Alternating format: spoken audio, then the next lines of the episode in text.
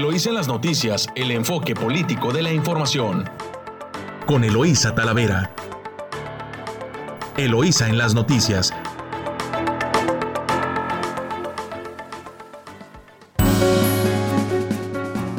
Muy buenos días. Muy buenos días, Ensenada. Hoy ya jueves 9 de septiembre, septiembre mes de la patria, mes del testamento, también no se le olvide. Le saluda Eloísa Talavera, transmitiendo directo desde nuestro estudio Luis La Madrid Moreno a través de su emisora favorita 929 Amor Mío y en San Quintín, en La Chula, en el 98.3 de frecuencia modulada.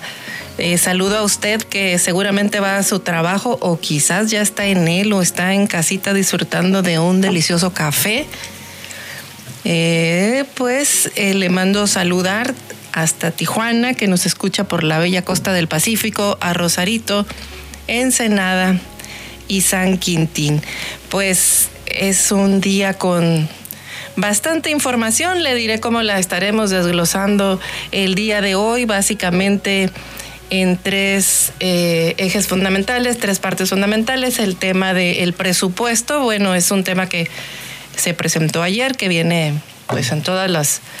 Eh, a partir de ayer que se presentó está pues ya el análisis presupuestal, el tema de la Suprema Corte eh, de Justicia con esta aprobación eh, o de despenalizar el aborto en todo el país. Prácticamente esta resolución de la Corte abre la puerta en este tema. Y bueno, pues el otro, el otro tema de orden nacional pues tiene que ver con los desastres que han ocasionado pues las lluvias, las lluvias en el centro del país, eh, que bueno, pues han ocasionado decesos tristes y estaremos eh, básicamente girando la información nacional en este contexto. Así que eh, nos vamos después al análisis de la información eh, estatal, que pues en primera instancia pues están los temas de la transición de gobierno, tanto del gobierno del Estado como de los gobiernos municipales, del nuevo Congreso, de los nuevos integrantes de los cabildos y sobre todo eh, tener pendiente cuáles son las agendas que van a empezar a seguir los eh, legisladores, el, propio gobierno del Estado eh, y los alcabildos, porque pues los problemas continúan, hay relevos de gobierno, pero los temas por ahí están. Y bueno, también lo que ha ocurrido en el Estado interesante en el, en el ámbito económico. Bueno, son los temas que estaremos viendo, deportes y también hoy es Hoy es jueves, también tenemos análisis financiero. Estará con nosotros Pablo Reina, nuestro analista financiero desde Matamoros. Y bueno, pues le daremos eh, paso a los titulares nacionales. Y iniciamos con reforma. El titular es Rebasa a México flujo migratorio. Eh, es el Universal. Premian en presupuesto a bienestar y salud, castigan a autónomos se refiere a los organismos autónomos. La jornada alerta de evacuación en Tula, Izquimilpan y Tepeji. La Secretaría de Hacienda y Crédito Público, programas sociales y finanzas sanas son las prioridades. Eso es en el paquete económico. Y Milenio, presupuesto 2022 a pensiones y salud, uno de cada cuatro pesos. En Excelsior, salud e inversión impulsarán el gasto. Y el financiero se extenderá recuperación a 2022, Hacienda. En el economista, AMLO redobla sus apuestas en el presupuesto 2022. De su diario La Razón, el presupuesto 2022 apuesta por Tren Maya, pierden economía y sedato en, el en su diario 24 horas priorizan megaobras en presupuesto 2022. Y en reporte índigo, armas sin filo En la Constitución Política de México se encuentra el artículo 33 que da facultades al presidente para expulsar del país a personas extranjeras que se inmiscuyan en la política del país. Sin embargo, la falta de regulación de este procedimiento lo ha hecho caer en desuso en la historia moderna de la nación. Pues ahí está el famoso artículo 33 algunos recordarán que decían, te vamos a aplicar el 33 y eso implicaba te vamos a sacar del país. Vamos a ver qué se les ocurre ahora. Bueno, y en la crónica, presupuesto 2022 apuesta a pensiones a adultos y tres obras. En el Sol de México, la Secretaría de Educación Pública subcontrata 22 mil asesores. Argumenta que por razones presupuestales es difícil contratarlos según la nueva ley laboral quiere decir que en el gobierno sí se vale el outsourcing. En el Heraldo, bajo el agua, el Valle del Mezquital, hay una fotonota donde pues la inundación está eh, el agua arriba de las rodillas y, están evacuando adultos mayores eh, cargándolos. Para Tren Maya, el 68% más de presupuesto. En la jornada, Acapulco, el sismo de 7.1 en escala de Richter dañó 600 viviendas y el servicio de agua. El Sismológico Nacional notifica más de 250 réplicas. Estos fueron los, son los principales titulares de sus diarios nacionales. Nos vamos a los diarios locales. Y bueno, eh, en el tema de en el mexicano, la primera portada es a través de la conexión booster garantiza césped agua a la zona costa. Se bombearán 600 litros de líquido por segundo adicionales hacia la planta El Florido. Esto es en Tijuana. Además, en primera plana también aplicarán segundas dosis. Eh, la aplicación de segundas dosis concluye este viernes, para que estén atentos quienes no se han puesto su segunda dosis de vacuna. Eh, en su diario El Vigía, primera plana, aumenta el desabasto de agua en Ensenada ante los problemas legales que enfrenta la transición de la césped del Estado al municipio, los ciudadanos son los que sufren las consecuencias de las políticas gubernamentales.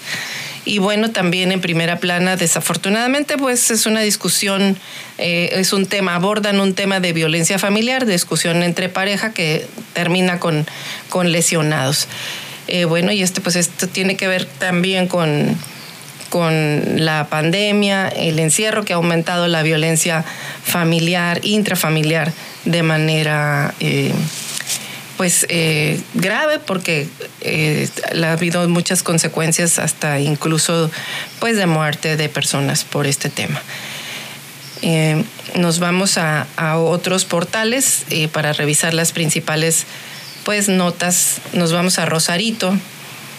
en Rosarito, bueno, pues anuncian otro evento turístico pro bomberos en Rosarito. También es una nota del diario regional. El presidente del Comité de Turismo y Convenciones de, Rosarito destacó este, pues, este apoyo al evento Pro Bomberos en Rosarito.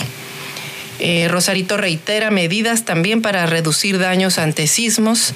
La Secretaría de Seguridad Ciudadana Municipal del municipio de Playas de Rosarito, por conducto de la Dirección de Bomberos y Protección Civil reitera esta medida de reducir daños ante sismos. Así que bueno, estarán realizando actividades en este, en este tema. Eh, exponen también en Palacio Municipal figuras gigantes de hierro. Esta es una nota de los diarios El Imparcial y El Frontera eh, de, Tijuana, pero la información es de Rosarito. Gigantescas figuras elaboradas con herreros de Rosarito fueron colocadas en Palacio Municipal a manera de exposición y bueno, pues ahí están haciendo una muestra del, del trabajo que realizan los artesanos de Rosarito. Eh, y ponen un plan piloto en marcha también donde podrán pagar multas de tránsito al momento en Rosarito, aunque todavía no se encuentra el plan piloto. Bueno, los infractores de tránsito ya podrán pagar sus multas al momento en el que son detenidos. ¿Cómo la ve? Y bueno, pues alistan experiencias en el valle, de el valle en la playa. Esta es una nota del semanario Z en beneficio del Patronato Pro Bomberos de Playas de Rosarito y el fortalecimiento de la industria turística. El Comité de Turismo y Convenciones pues va a realizar este evento en favor de Rosarito. Pues ahí está este tema de cómo está lo que acontece ahorita en Rosarito. Nos vamos a a Ensenada, también de Monitor Económico. Bueno, pues denuncian en la unidad de transparencia de Ensenada opacidad. Esta es una nota también de Gerardo Sánchez de Ensenada.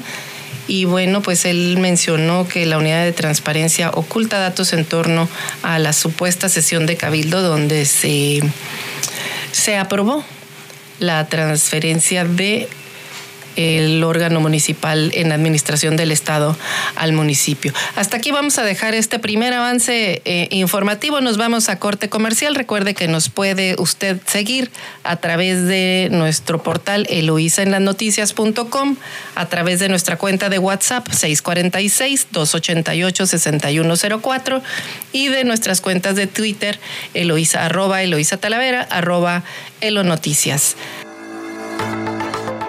Estás escuchando Eloís en las noticias. Regresamos.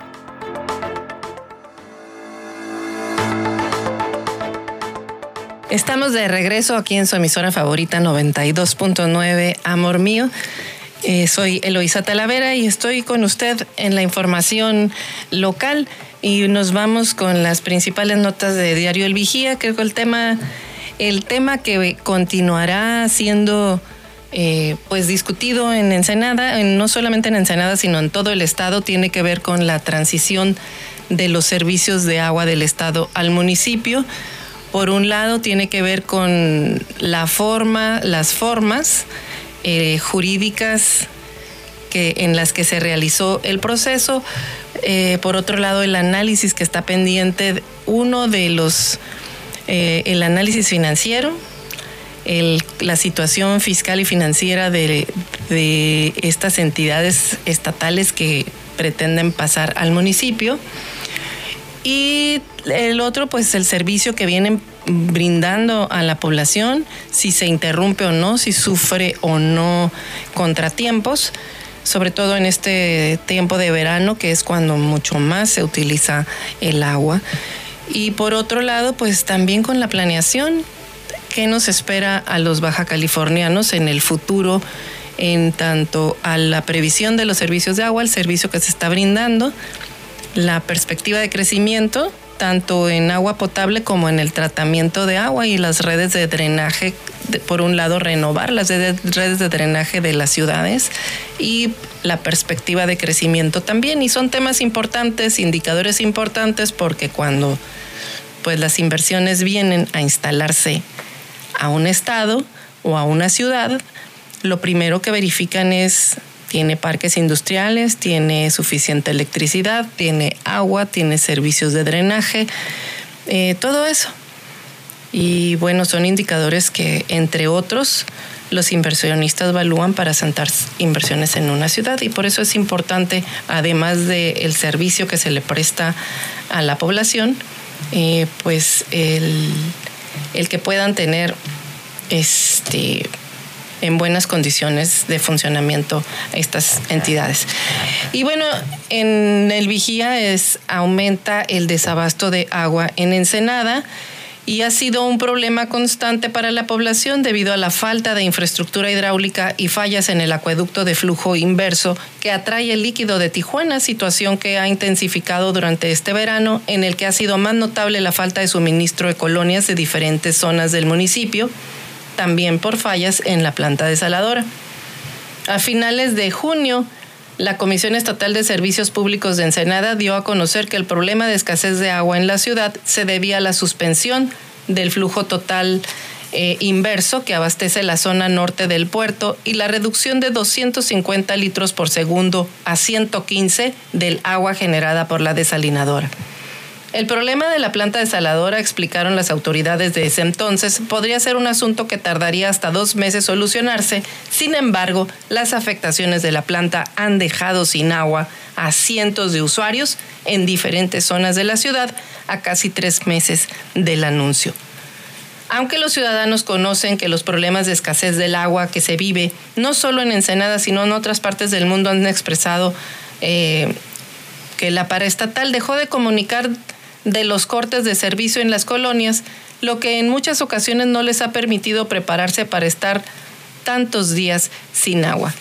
Uno de los afectados del fraccionamiento Mar de Cortés indicó que en esta ocasión llevan cinco días sin agua, aunque anteriormente es lo que más han tenido sin servicio, pero cree que podría romperse el récord. Es decir, no cree que después de cinco días restablezcan el servicio.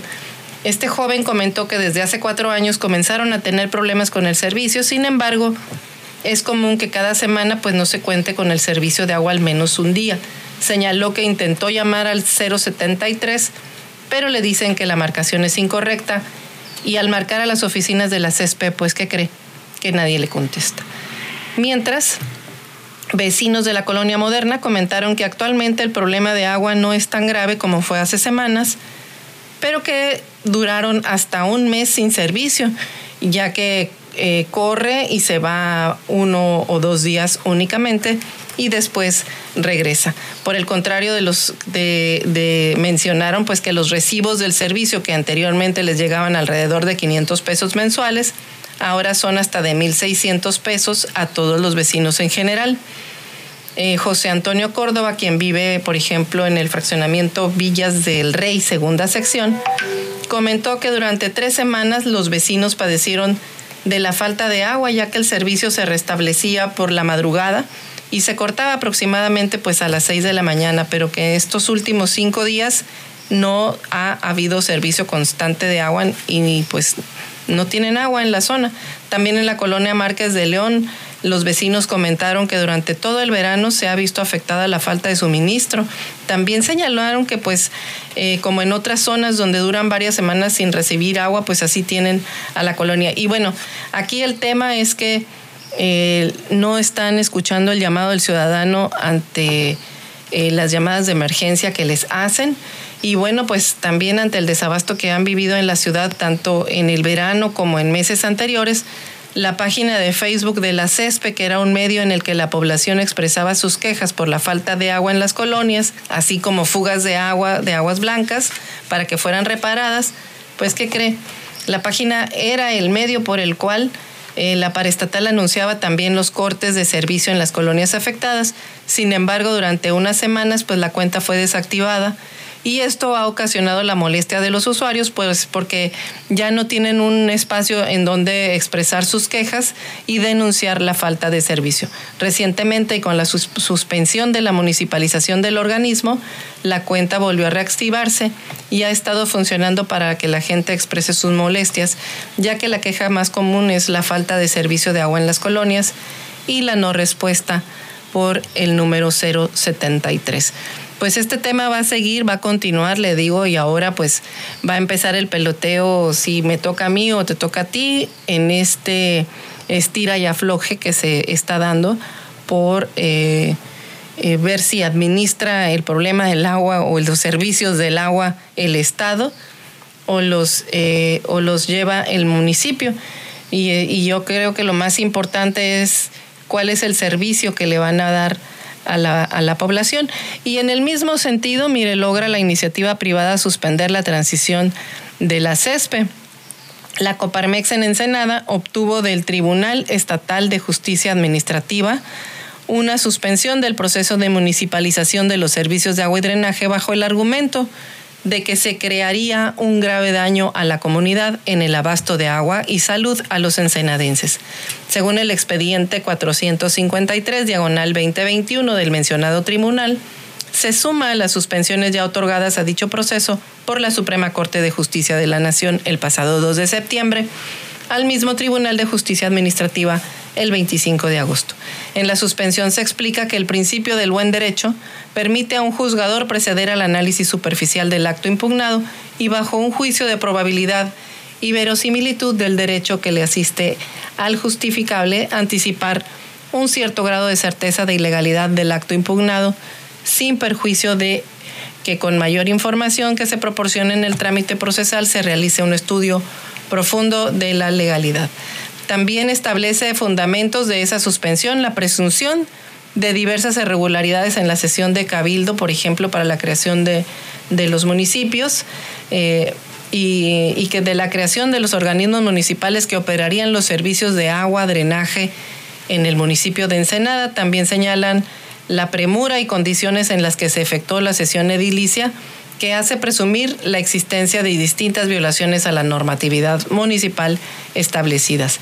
También el tribunal observa, eh, el Tribunal de Justicia Administrativa observa que dicho proceso de municipalización no se observaron elementos que garanticen que el organismo municipal tenga la capacidad técnica, financiera y operativa para cumplir con la prestación de los servicios de agua y drenaje.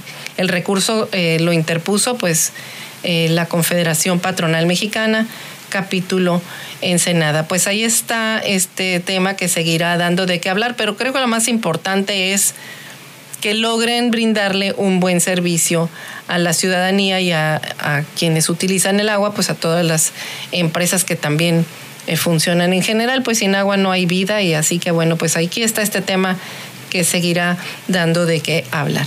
Y en más información, eh, estás también eh, retraso en obras federales que eh, harán que pidan plazos, amplíen plazos para poderlas continuar. Gerardo Sánchez del Vigía es su nota.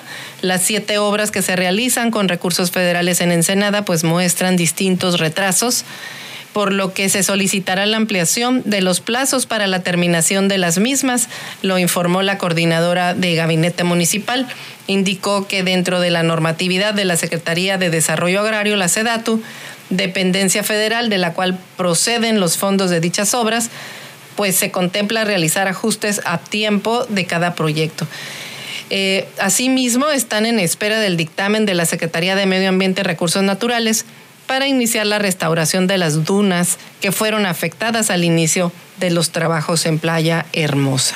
Con respecto a remodelaciones de la Plaza Cívica de la Patria, el Parque Revolución pues explicó que se desconocen los motivos técnicos, pero pues ya existe un retraso en ambas, aunque se espera que la conocida Plaza de las Tres Cabezas, digo si no las han quitado todavía, sea la primera que pudiera estar concluida para este próximo mes. Se espera que de concluirse en octubre el presidente venga, el presidente de la República venga a la plaza ya remodelada.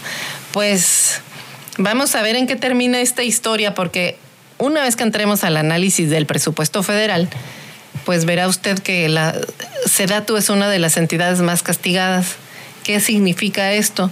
Pues que no va a haber presupuesto para invertir en obras, en obras y como el presupuesto también trae una ligera inclinación hacia favorecer al sur del país, pues la cobija va a descobijar al norte y va a tapar al sur. Así que, pues si no hacen las cosas a tiempo, pues no las van a terminar, desafortunadamente para Baja California y para los ensenadenses. En más información de su diario El Vigía, eh, pues hay una nota pues muy, muy interesante para los baja californianos, sobre todo para los ensenadenses, porque, ¿qué creen? Pues levantan la veda de camarón en Pacífico a través de la Comisión Nacional de Acuacultura y Pesca, la CONAPESCA, precisó que en el acuerdo publicado en el Diario Oficial de la Federación de este 8 de septiembre, en concordancia con los estudios científicos presentados por el Instituto Nacional de Pesca y Acuacultura, el INAPESCA, se establece que a partir de su publicación se levanta la veda temporal en los sistemas lagunarios, estuarios de Bahía Magdalena, eh, almejas en el estado de Baja California Sur y en los correspondientes al estado de Nayarit, mientras que la actividad pesquera arranca a partir de las 0 horas del 14 de septiembre de 2021 en los sistemas lagunarios estuarian, estuarinos marismas y bahías ubicadas en el centro norte y sur de los estados de Sinaloa, Sonora, Jalisco y Colima, detalló. Asimismo, indicó que la actividad arranca a partir de las 6 horas del 21 de septiembre en aguas marinas de jurisdicción federal del Océano Pacífico, desde la frontera de Estados Unidos, incluyendo el Golfo de California, hasta los límites de la República de Guatemala. Bueno, pues eh, cabe recordaremos que el 26 de abril se publicó también el acuerdo en el que se dio a conocer que a partir de las 6 de la tarde de este 15 de septiembre se iniciaría la captura de camarón que abarca desde la frontera con Estados Unidos en Tamaulipas hasta la desembocadura del río Coatzacoalcos, Veracruz, donde la especie denominada predominante es el café. El documento oficial también precisa que desde las 18 horas del día 15 de septiembre los pescadores pueden iniciar la actividad en la franja costera frente a los estados de Campeche y Tabasco para la pesquería de camarón, siete barbas.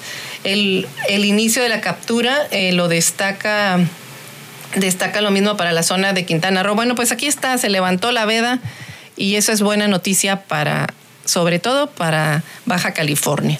Así que bueno, llegamos a, corte comercial, nos vamos y regresamos en unos minutos aquí en su emisora favorita 92.9, Amor Mío. Estás escuchando Eloís en las noticias, regresamos.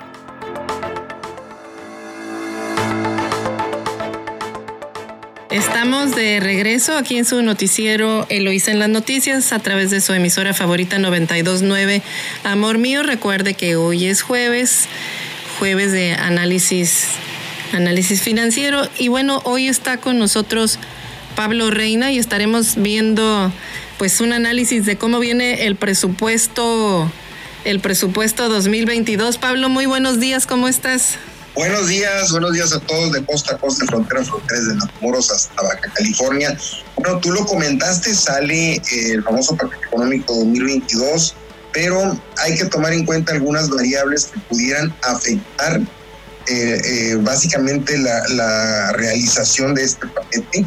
Tenemos como base pues, el Producto Interno Bruto, que hay una meta de casi 6% de crecimiento para este para el próximo año, en donde va a depender mucho de la producción de bienes y servicios que se pueda generar en el país y que puedan impulsar directamente al Producto Interno Bruto.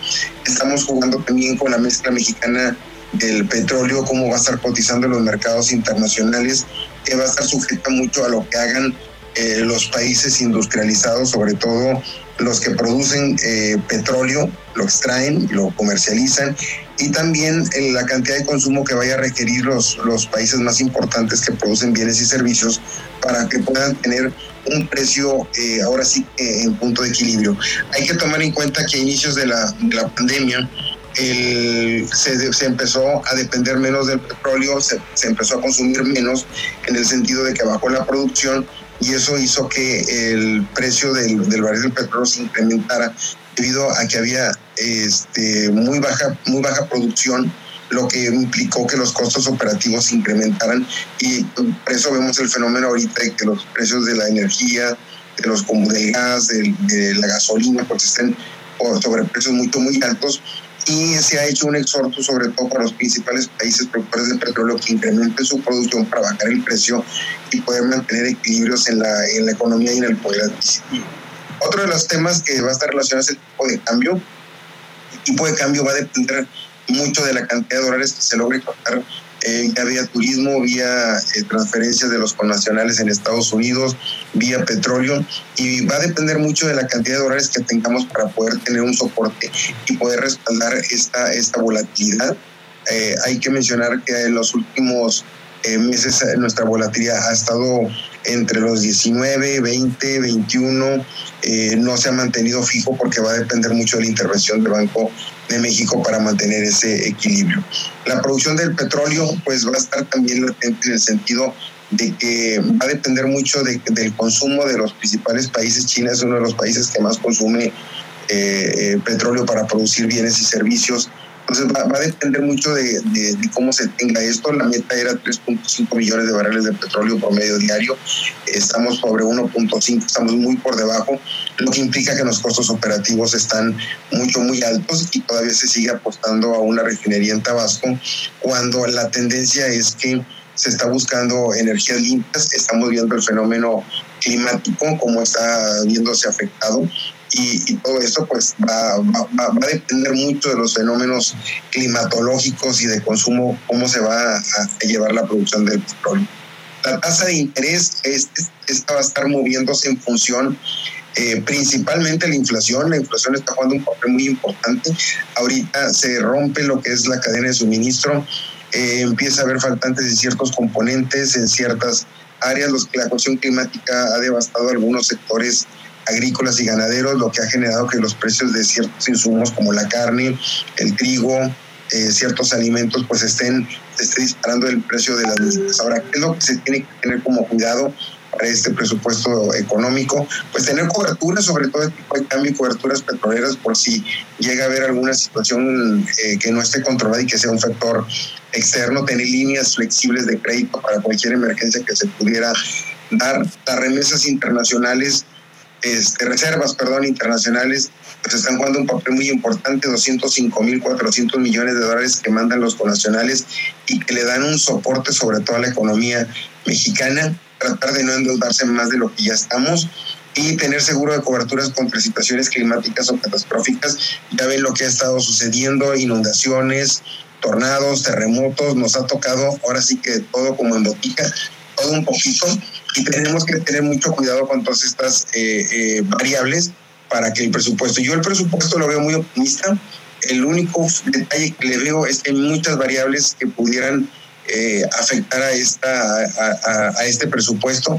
No sé si nos presentaron el conservador, el optimista o el pesimista, pero creo que nos pusieron el optimista como si nada fuera a suceder. Y pues lo estamos viendo prácticamente en la economía. Ahorita el sector industrial está contraído porque no hay componentes para producir un producto terminado. la mano de obra prácticamente está trabajando al 60%, eh, sube el nivel de desempleo, entonces son muchas variables las que van a jugar. Vamos a depender como siempre de Estados Unidos. Si Estados Unidos le va bien, a nosotros nos jala ligeramente, eh, sobre todo en materia de, de exportación. Sí, fíjate que, bueno, sí preocupa el, el presupuesto, sí. Hay un chiste de la gallina optimista, Pablo, que decía, le decía al puerquito que te van a matar, puerquito, y decía el puerquito, ¿por qué? Pues porque dijo el granjero, a esta gallina me le das chicharrón.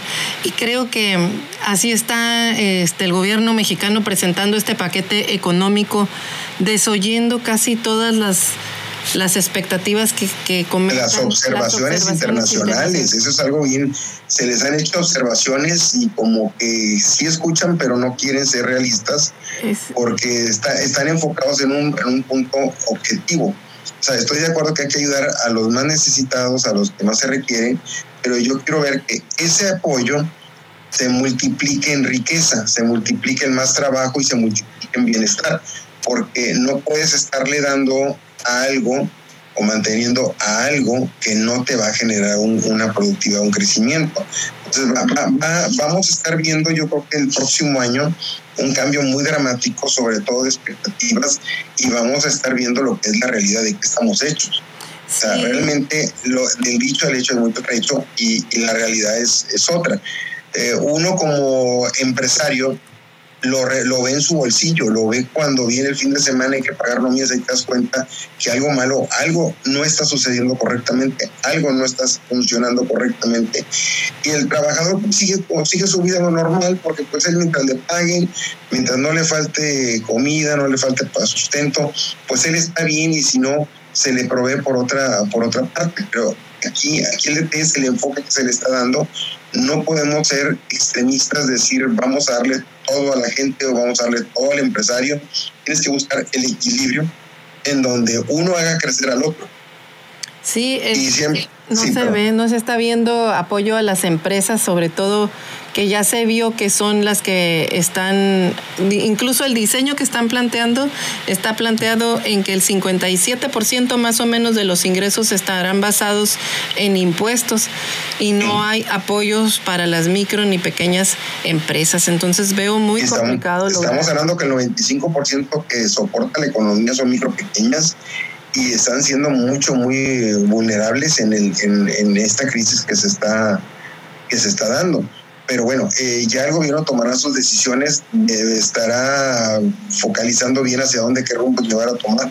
Por lo pronto ya tenemos un presupuesto y es un avance, falta que se apruebe, pero hay que tomar en cuenta las variables que yo mencioné ahorita, porque si no, vamos a estar en una situación muy complicada decían la reserva, presume, se presume mucho las reservas internacionales.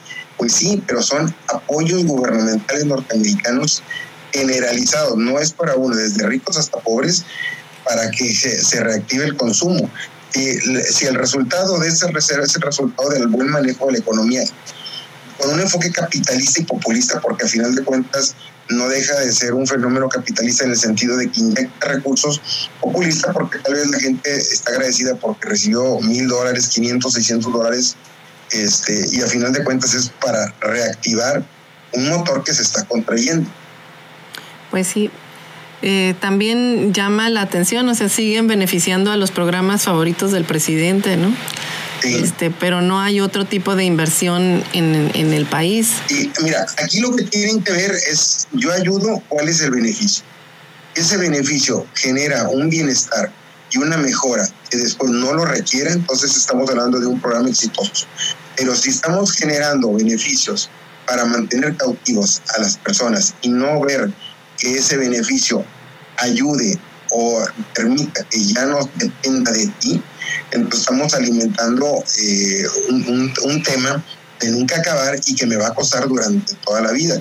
El tema de, por ejemplo, de Pemex, eh, se sigue reconstruyendo y se sigue, se sigue, este, decía alguien, es que el petróleo de los mexicanos y la deuda, no, esa es de Hacienda. Sí, pero Hacienda se lo va a cobrar a ti a final de cuentas. Sí, así es. No nos escapamos. No. No, así que, y viene muy cargado hacia, hacia el sureste. Digo, entiendo que lo que buscan es cerrar la desigualdad al sur del país, pero el norte lo que te pide es genera condiciones de trabajo, porque no está, porque así está acostumbrado, así está hecha la gente. Hay un dicho que siempre, desde que yo estaba estudiando finanzas, me decían, el norte mantiene al sur. Y sí es cierto, mucho del presupuesto, Nuevo León, Tamaulipas, eh, Baja California, de 10 pesos que producen solamente regresan uno porque nueve se, destinan al sur. Y decíamos, bueno, es que mientras sigan ellos recibiendo esos nueve pesos, ellos van a estar en un estado de confort. No hay necesidad de echarle ganas porque como quiere el presupuesto, no, aunque yo no produzca, el presupuesto me va a llegar más de lo que yo produzco. Y no se trata de eso. Sí, pues así, así está, así, así estamos viendo el presupuesto también. Veo que viene un, un, aumento para el tema de salud, aunque tuvo un decrecimiento del 23% eh, de, en los últimos tres años con el modelo nuevo que plantearon de salud. Están planteando un 27%, pues, pues prácticamente sería un 3% después de toda la rasurada que le metieron anteriormente. Y, y, esto es por, por razones naturales, porque tenemos una pandemia, pero si no tuviéramos la pandemia, este, yo creo que ni siquiera se mencionaría. Sí, probablemente, eh, Pablo, o sea, estarían metiéndole, ya eh, emparejando lo que había disminuido en salud, prácticamente 3%, lo que se estaría aumentando en salud, y también abriendo la puerta para gastarse el fondo este de gastos catastróficos, que así se llamaba en el tema del Seguro Popular. Y bueno, pues ya es básicamente acabarse todas las bolsas de dinero que tenía el país. La, pregunta es de dónde van a sacar el próximo año. Si la expectativa, eh, pues la ponen muy, muy optimista, por eso te decía, está muy optimista la... Este, yo sé que hay que pensar positivamente, pero, pero hay que tener los pies sobre la tierra. Entonces yo no veo por dónde eh, vayamos a llegar, ojalá y me equivoque, y que la economía y que todas las variables y te saques eh, ahora sí que el sorteo mayor este, sin tener billete, eh, pues nos va a ir bien a todos. Pues muy bien, Pablo. Pues muchas gracias por compartir con nosotros este primer saque de análisis del, del, presupuesto que pues va a estar dando de qué hablar. Ya sabemos que quiere el presidente, ahora vamos a ver qué sale de la Cámara de Diputados. ¿Qué sale de la Cámara de Diputados? Gracias, Pablo. Hasta luego. Saludos. Nos vamos a corte comercial aquí en su emisora favorita 929, Amor Mío. Estás escuchando Eloísa en las noticias. Regresamos.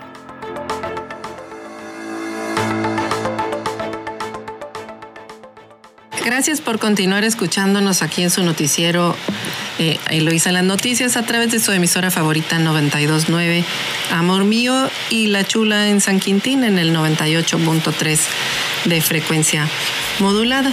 Bueno, pues eh, comentando más información eh, local, eh, tenemos que están los temas de prácticamente de pues de la conclusión de un periodo del gobierno del estado que está dejando pues obras en tránsito y en una aquí en información general del vigía pues eh, dejará la SIDURT 55% de avance en puente. La subsecretaria de, la dependencia estatal de la SIDURT eh, afirmó ante el Consejo Coordinador Empresarial de Ensenada que las obras en el puente El Gallo estarán garantizadas que se concluyan en la siguiente administración estatal puesto que esta administración pues concluye el próximo 31 de octubre. Y en esta reunión en el CCE, que encabeza eh, su presidente Orlando Fabiel López Acosta, pues la subsecretaria de la SIDUR dijo que la obra es, ya casi concluyó la, la demolición, mientras que el sondeo de líneas hidrosanitarias, la perforación y habilitado de pilas prácticamente pues están en proceso. Y precisó que la etapa 1, que corresponde a los señalamientos, se tiene un avance del 28%, de la 2, de la demolición, 98%, de la 3, que son redes hidrosanitarias, 8%, y de la 4 que se refiere a la infraestructura va por un 7%, lo que suma un avance global de 36% a la fecha. Reconoció que ha habido atrasos motivados por la localización de las tuberías de agua y drenaje no previstas en el catastro de la Comisión Estatal de Servicios Públicos de Ensenada, pero confío que se recuperarán los tiempos perdidos. También ha tenido que avanzar con mucho cuidado y modificar algunos trazos del proyecto para no dañar las tuberías de la planta desaladora y otros servicios que pasan por el subsuelo del sitio. También dijo que están por liberarse todos los frentes de la obra a la constructora ganadora de la etapa final de construcción de la superestructura, por lo que ahora sí se trabajará las 24 horas como se había anunciado, porque ese es el compromiso del contratista para terminar en los tiempos previstos en enero del 2022. Así que pues eh, Méndez Martínez dijo a la membresía del Consejo Coordinador Empresarial de Ensenada, que la rehabilitación del Puente El Gallo es una petición de los ensenadenses de más de 20 años y que, bueno, pues está en las prioridades del gobierno del Estado y tendrá un costo de 198 millones de pesos en beneficio de 500 mil usuarios. De esa cifra quedará pagado el 50% y asegurado el resto del presupuesto para concluir la obra para que en enero del próximo año se pueda entrar en operación ya bajo el mandato de la siguiente administración.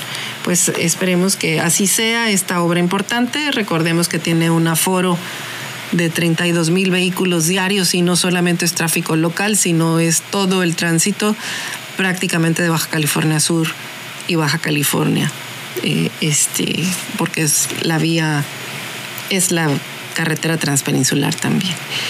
Y bueno, más información, empresas aguachicoleras buscan sombra del amparo. Empresas aguachicoleras, así les ponen, las denominan, buscan a la sombra del amparo para no pagar el agua, pero esto no exime a la parte quejosa del pago de derechos por el servicio que recibe por parte de organismos del agua. Lo externó Vicenta Espinosa Martínez, quien es subsecretaria, perdón, secretaria de Honestidad y la Función Pública. Manifestó que empresarios se han estado amparando, se están uniendo y dicen que lo van a hacer en conjunto Yo quiero decirles que aunque lo hagan en conjunto de una manera personal, tienen que cubrir los adeudos auditados y dictaminados por FISAMEX. Puso como ejemplo una petición sin mencionar el nombre del promovente en donde solicitan que los responsables se abstengan de ordenar la clausura temporal o definitiva de la negociación mercantil de la empresa quejosa y que se abstengan de colocar sellos de clausura. Esta situación, dijo la titular de la Secretaría de, eh, de Honestidad en Baja California, se podrá hacer por un tiempo mientras se genera la suspensión definitiva, ya que ahí se ve el resultado y no se puede contravenir con las leyes. Pues aquí está un estira y afloja. Eh, la titular de la honestidad afirmó en todo el estado se tienen dictaminadas 4.422 empresas por la cantidad global de 6.555 millones, 094.434 pesos con 84 centavos, de los cuales se han recuperado 1.799 millones, 247.313.33, es decir, el 27.45% y resta de recuperar 4.755 millones 847 mil 121 pesos, es el, el 72.55%. Agregó que la presentación habitual del reporte mensual donde se desglosa eh, qué se está haciendo eh, con este recurso a beneficio de las obras de infraestructura hídrica que se ejecutan por, los organismos de agua en el estado. También en Tijuana se tiene la mayor recuperación de recursos, donde se han proyectado más de 1.443 millones de pesos por el estado. En Ensenada se han proyectado más de 113 millones de pesos, de los cuales se han ejercido 101 millones de pesos en, en equipamiento del Pozo del Poblado Villa de Jesús María, programa de agua potable Pro Agua 2020, mantenimiento y rehabilitación de la planta de tratamiento del Gallo, electrificación y caseta del cerco de protección del Pozo del Ejido Real del Castillo, renivelación de las líneas de conducción de agua potable en el tanque eh, Valle Dorado, prolongación Sartuche, entre otras obras, igual en Tecate y Mexicali. El tema aquí es que las empresas en efecto cuando consideran ilegal el cobro se amparan, pero la empresa que los, que los auditó, en este caso Fisamex, pues se lleva una comisión y esa comisión no la regresan, aunque estén mal hechas las eh, o no tengan razón de ser las auditorías que están haciendo, eh, pues esta empresa ya no regresa, ya no regresa eh, las comisiones que cobra por, por realizar ese servicio. Pues bueno, este tema del agua le digo que va a seguir siendo el tema de Baja California dentro en, en esta administración y en la que viene. Así que no, no lo dejemos de lado porque además de que si falta el agua en las casas o en las empresas, pues nos vamos a dar cuenta todos los días, tengámoslo por seguro. Bueno, nos vamos a información del Valle de San Quintín. Por cierto que no hay mucha información hoy de San Quintín. en materia de seguridad, detuvieron a 754 personas en el mes de julio pasado eh, con sanciones administrativas. Eh, esa es la información que presenta el titular de la Dirección de Seguridad Pública Municipal, además de que realizaron 228 infracciones de tránsito, se atendieron 20 accidentes de tránsito local y se brindó apoyo 24 horas en, a perdón, en 24 accidentes en el tramo federal. Agregó que hay un aumento en la incidencia delictiva, eh, perdón, una disminución en la incidencia delictiva eh, del 75% en, delitos de robo a negocio, robo a casa habitación, así como robo de vehículo en el mes de julio. Señaló que los operativos de coordinación con el resto de las autoridades pues se continuarán dando y además invita a los ciudadanos del Valle de San Quintín a denunciar eh, los delitos. Eh, es básicamente lo que viene de San Quintín. Nos vamos a información eh, nacional. Y bueno, pues rebasa a México el flujo migratorio, este tema que pues también está eh, siendo uno de los temas que va a estar presente eh, a la discusión de en este en este año y bueno vamos a ver también si lo consideran en el presupuesto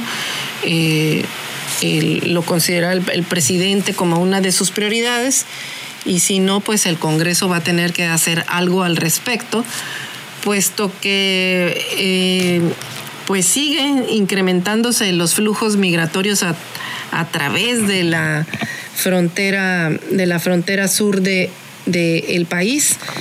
Y bueno, pues el conflicto que se genera también en los estados fronterizos que reciben y las ciudades fronterizas que reciben a los migrantes. Y escuche usted, los operativos con la Guardia Nacional pues no han impedido que las personas sigan llegando a la frontera con Estados Unidos y la creciente ola migratoria pues ha desbordado todas las previsiones en ambos países desde hace varios meses.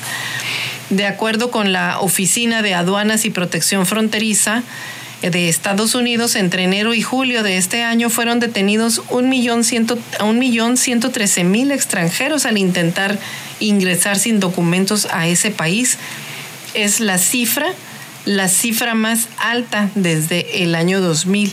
Entre ellos se encontraban 408 mil mexicanos.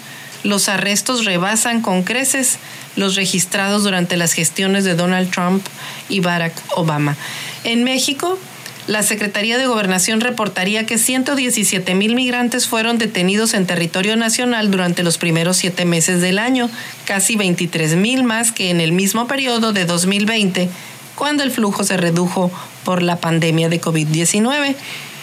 La migración eh, procedente de Centroamérica y el Caribe, que es motivada por las condiciones de economía y violencia, pues disparó este año nuevos factores como la inestabilidad política, el impacto de fenómenos naturales y la pandemia y las expectativas generadas por la llegada de, de Biden a la presidencia de la República pero pues la reforma migratoria ofrecida por el demócrata pues ha enfrentado, se ha enfrentado a fuertes obstáculos.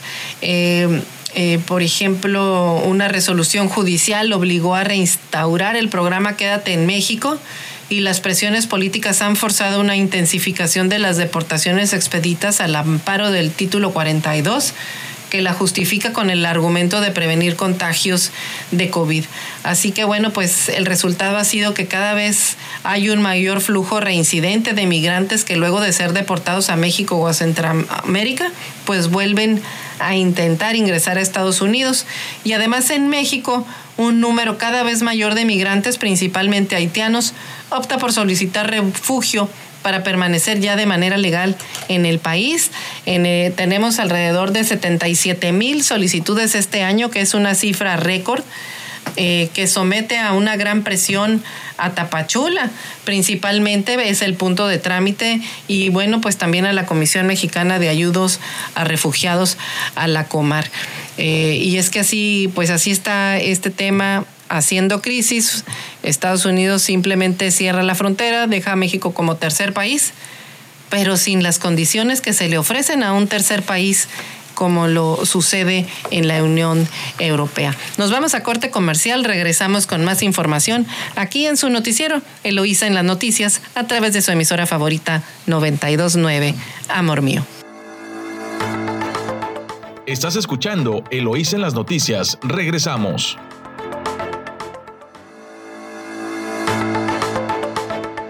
Estamos de vuelta en su noticiero, lo en las noticias en 92.9, Amor Mío, su estación favorita, y La Chula en San Quintín en el 98.3 de frecuencia modulada.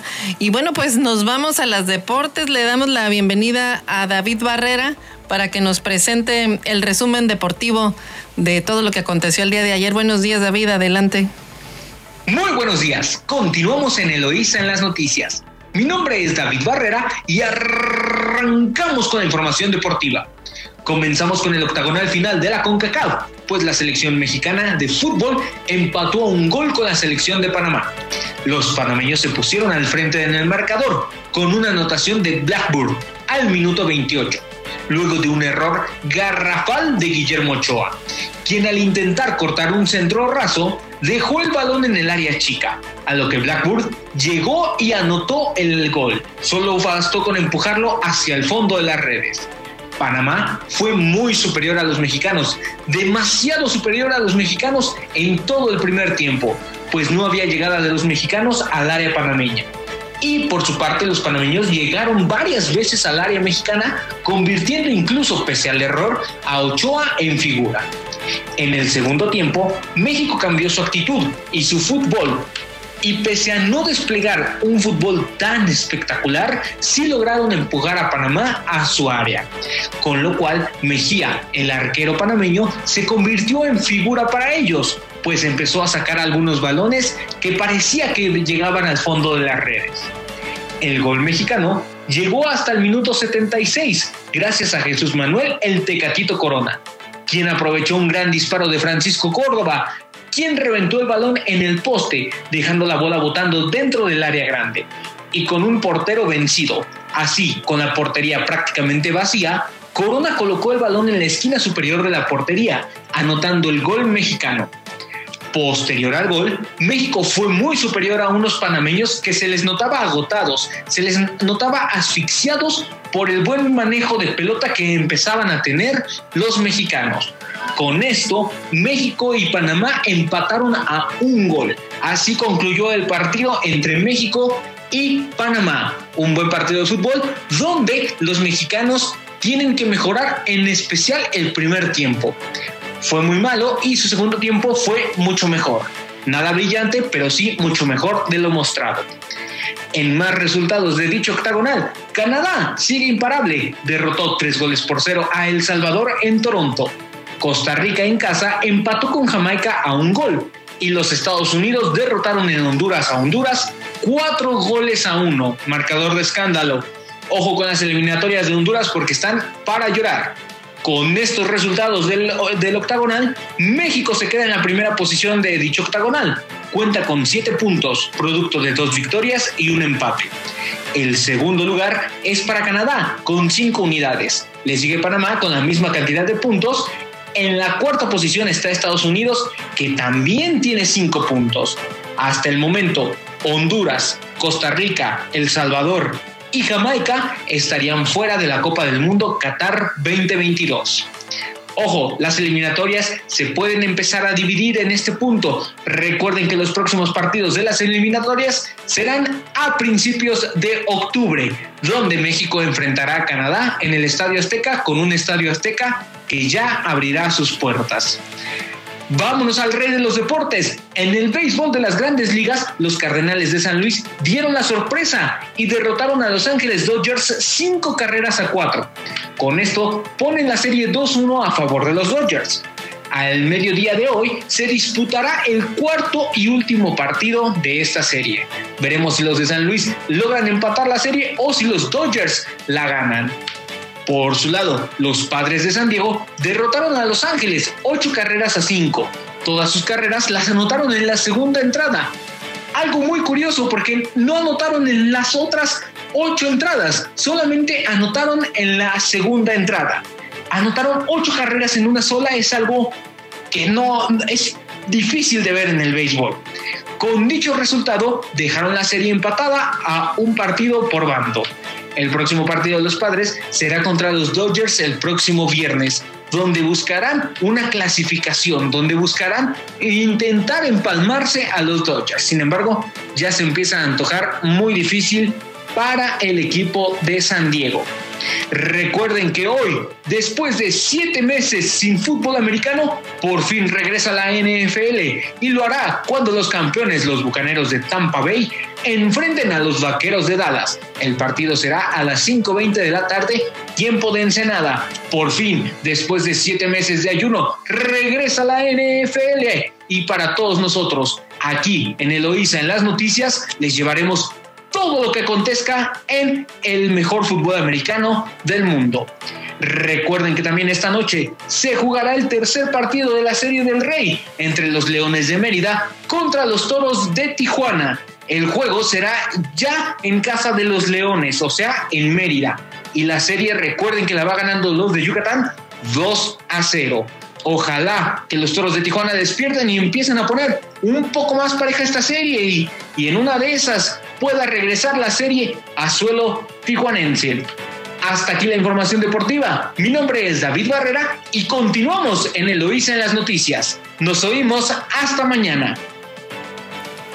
Gracias David, continuamos. Gracias por este resumen de, la, de, de, los deportes. Pues bueno, pues empató, empató México en fútbol con Panamá. Teníamos muy buena expectativa de que ganaran. Pero bueno, pues hasta aquí, hasta ahí, hasta ahí quedaron.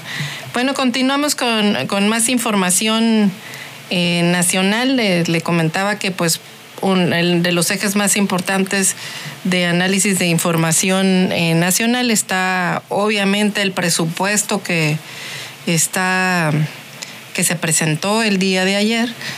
Eh, otro tema tiene que ver con la decisión de la despenalización del aborto eh, por parte de la Suprema Corte de Justicia, eh, que abre la puerta para la despenalización de la, del aborto en, todos, en todo el país con la resolución que planteó. Y bueno, pues advierten en aborto mucho por avanzar todavía. Este es el diario Reforma. El que la Suprema Corte de Justicia haya declarado como inconstitucional el penalizar el aborto voluntario, pues es un enorme paso, pero ahora la meta es lograr su legalización. Eh, este, así lo plantean eh, el grupo de información en reproducción elegida, gire por sus siglas. Eh, ellos en, en entrevista plantean que pues las mujeres puedan tener acceso a, servicios de salud eh, seguros es la primera vez que la Corte discute este tema en un marco de, derechos y lo consideran pues como un fallo histórico. Es un tema pues que va a seguir generando controversia porque más de la mitad de la población, 53% según la encuesta que se publicó ayer por el financiero, están en contra de esta decisión y apenas un 43% a favor. Sin embargo, bueno, la Corte falla eh, a favor de despenalizar este el, aborto y, bueno pues va a continuar seguramente eh, la discusión de, este tema eh, en, porque se tiene que eh, aplicar en todas las legislaciones estatales también. es, un, es un tema que, que pues eh, va a seguir dando mucho de, de qué hablar. Y en más información de su diario El, Vigía también, eh, en el ámbito, en el ámbito también de, de, el coronavirus y la muerte materna, pues puntea el coronavirus en muerte materna. También esta es una nota de, de el diario Reforma COVID-19 pues se ha convertido en México en la primera causa de muerte materna en 2021. Eh, así lo declara la Organización Panamericana de la Salud. Indicó que en la región de América se han registrado 270 mil casos de COVID-19 en mujeres embarazadas y se han presentado 2.600 muertes. Es decir, el 1% de las infectadas ha muerto, señala la Organización Panamericana de la Salud, la mayoría de los países de la región ya han registrado más casos y muertes entre mujeres embarazadas este año, eh, sobre todo en el año 2020. De acuerdo a la Secretaría de Salud en México, durante toda la pandemia, desde la segunda quincena de junio de, de 2020 hasta el 30 de agosto de este año 2021, 25.064 mujeres con embarazo o en puerperio han sido positivas y de ellas 479 han muerto. En conferencia eh, virtual, eh, la Organización Panamericana de la Salud dijo que el riesgo registrado especialmente en, es alto en México, Argentina y Brasil. En las últimas tres décadas en América Latina y el Caribe han luchado para reducir la muerte materna pero ahora la pandemia amenaza con borrar los 20 años de ganancias por las cuales se luchó mucho y muy duro. Así que la Organización Panamericana de la Salud recomienda que las mujeres embarazadas después del primer trimestre, así como las que están lactando, pues reciban la vacuna contra el COVID-19. En México, por ejemplo, donde las mujeres embarazadas han sido priorizadas para la vacunación desde hace algún tiempo, ninguna ha muerto tras ser inmunizada. Las vacunas tienen la ventaja también de que cuando la madre amamante a su hijo, pues le transfiere la inmunidad al bebé. Pues ahí está este tema también porque es urgente pues que se sigan vacunando el tema de muerte materna pues también es un indicador de desigualdad y este tema de la pandemia viene a agravarlo y como dice el informe pues también a, retroceder en los avances que se habían tenido respecto eh, de los trabajos que se, que se habían realizado en, en el país para pues no nada más en el país, también en América Latina, porque es un, es un mal del tercer mundo la muerte materna. Y en información eh, internacional, pues anuncia el talibán gabinete dominado por la vieja guardia. Los talibanes anunciaron un gobierno provisional con nombres de antiguos personajes, otorgando altos cargos a personalidades que controlaron la batalla de 20 años contra la coalición liderada por Estados Unidos en Afganistán. El primer ministro interino, Mullah Hassan, encabezó el gobierno talibán en Kabul. En el gabinete también estará Mullah Abdul Ghani, quien firmó el acuerdo de eh, que llevó a la retirada final de Estados Unidos a Afganistán.